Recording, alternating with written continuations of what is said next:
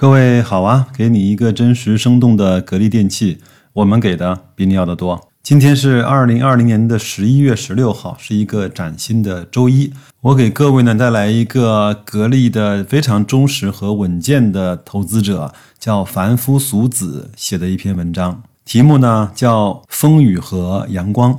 他的微信公众号我一直有在关注，包括他的数据搜集能力和逻辑能力呢都是很强的。我们今天来看一看，从他的视角来看一看格力电器最近的一些事情和变化。下面我们进入正文啊，自然界呢风雨之后多阳光，偶尔呢见彩虹。产业界呢公司发展有生命周期，优秀公司啊除了高速增长期之外，也会有低速的调整期。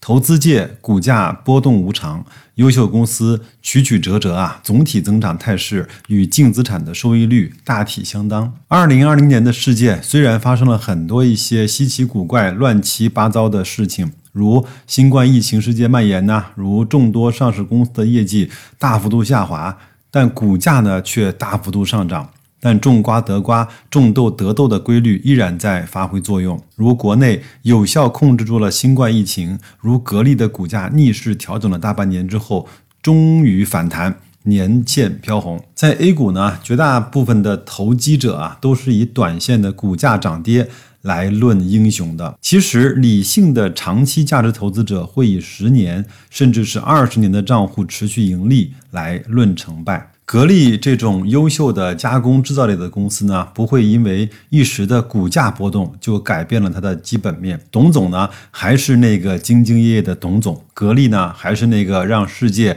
爱上中国造的格力。变的只是短线投资投机者的异动和躁动的心啊和手而已。那凡夫俗子呢，过去十多年一直与格力风雨同舟，就算今年大半年啊弱不禁风，痴心依旧，主要呢基于以下。的因素，第一啊，主业定位无忧。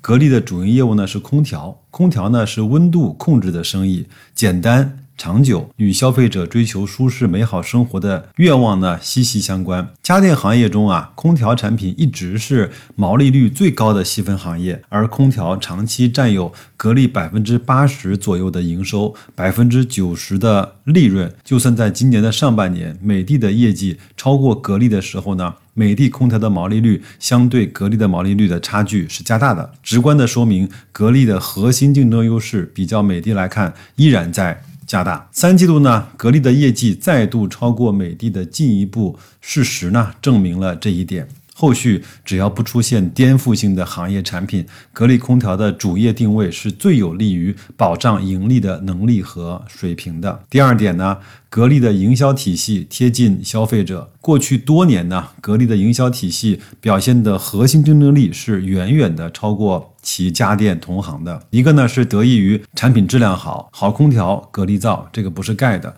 二呢是得益于格力三万多家的专卖店，上百万的从业者。为了生存发展，都会撸起袖子加油干。无论过去啊，还是现在，线上呢，还是线下，消费者其实都能够轻易的接触到格力的产品。只是疫情啊，进一步影响了消费者的购物习惯，让格力的线上相对弱势更加的凸显而已。危机危机啊，既是危险，也是机缘。如果不是疫情啊，格力的强大的线下专卖店体系会拥有很大的惰性与惯性。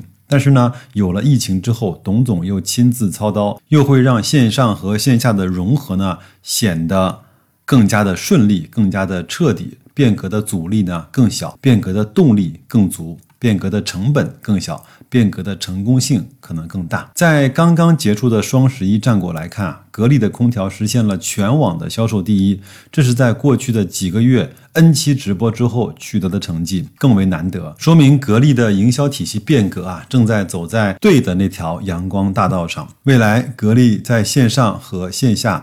都将会是真正的空调王者。那线上线下一体化的营销模式日益成熟之后呢，带来的副产品是格力空调之外的家电产品的销售大幅度的增长。考虑到格力冰箱、洗衣机的基地相继的投产情况，不能不说管理层的布局和推进能力是不错的。第三啊，财务安全，凡夫俗子呢，血汗钱投资安全第一，而投资格力最让。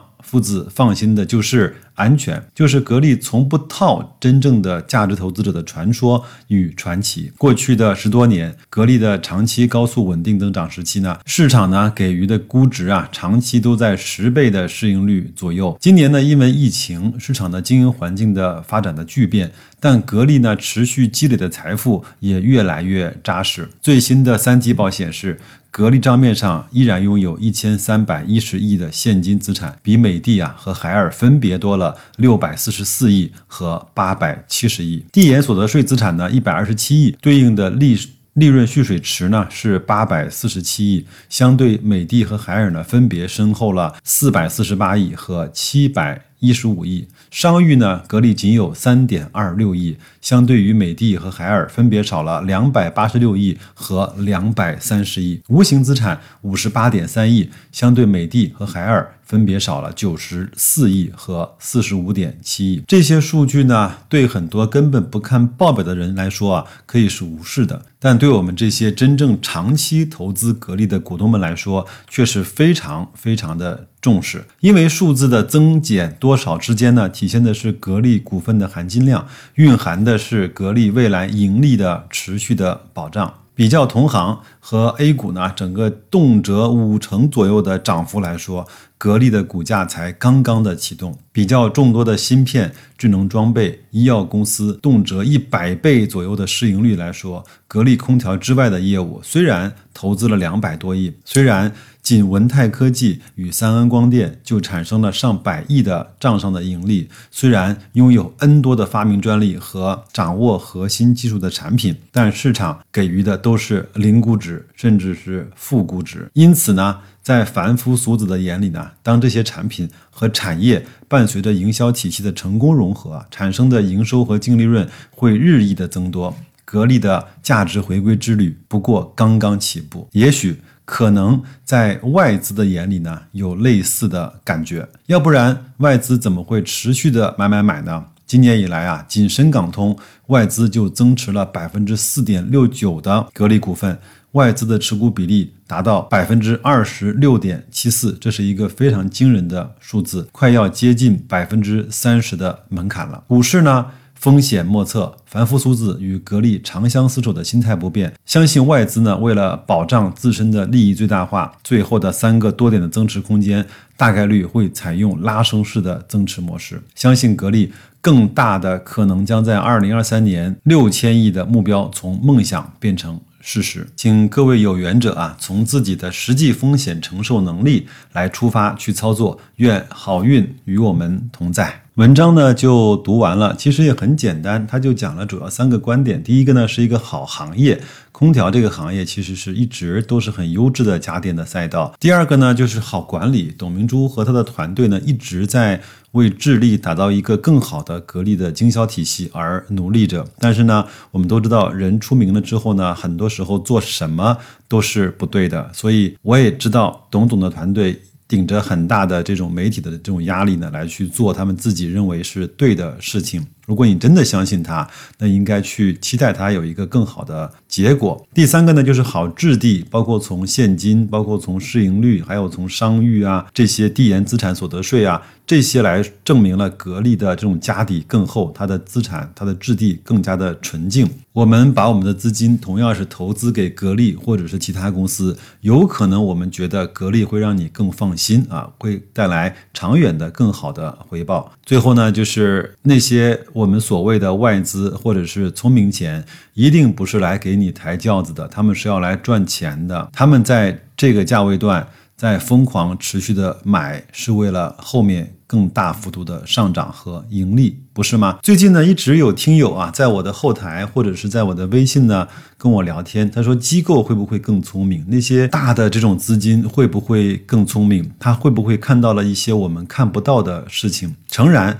我相信啊，在整个的投资市场上，我们获得信息的总量和获得信息的速度，一定是那些专业的公募、私募以及大的资金比我们更好。但是在个股上，在长期性上，我们投资者其实未。必就输给那些专业的机构和基金很多。因为你如果了解了那些机构的真正的运作的原理，你如果了解了基金经理他真正看重的是收益，还是他所谓的排名，你就会知道，原来他不是那么值得我们去崇拜。他有时候做对了事情就被所有的媒体大肆的宣扬，但是他做的很多错的事情，甚至是做的那些很丑陋的事情，却不是每一个人都知道。所以我并不是要去贬低那些机构和公募，我只是说，作为个人投资者，你是有完全的机会去战胜它，也不用太崇拜它，也不用太神化它，做好你的事情。如果你相信一个公募的投资基金经理，或者是你相信一个私募的大佬，那你就买他的人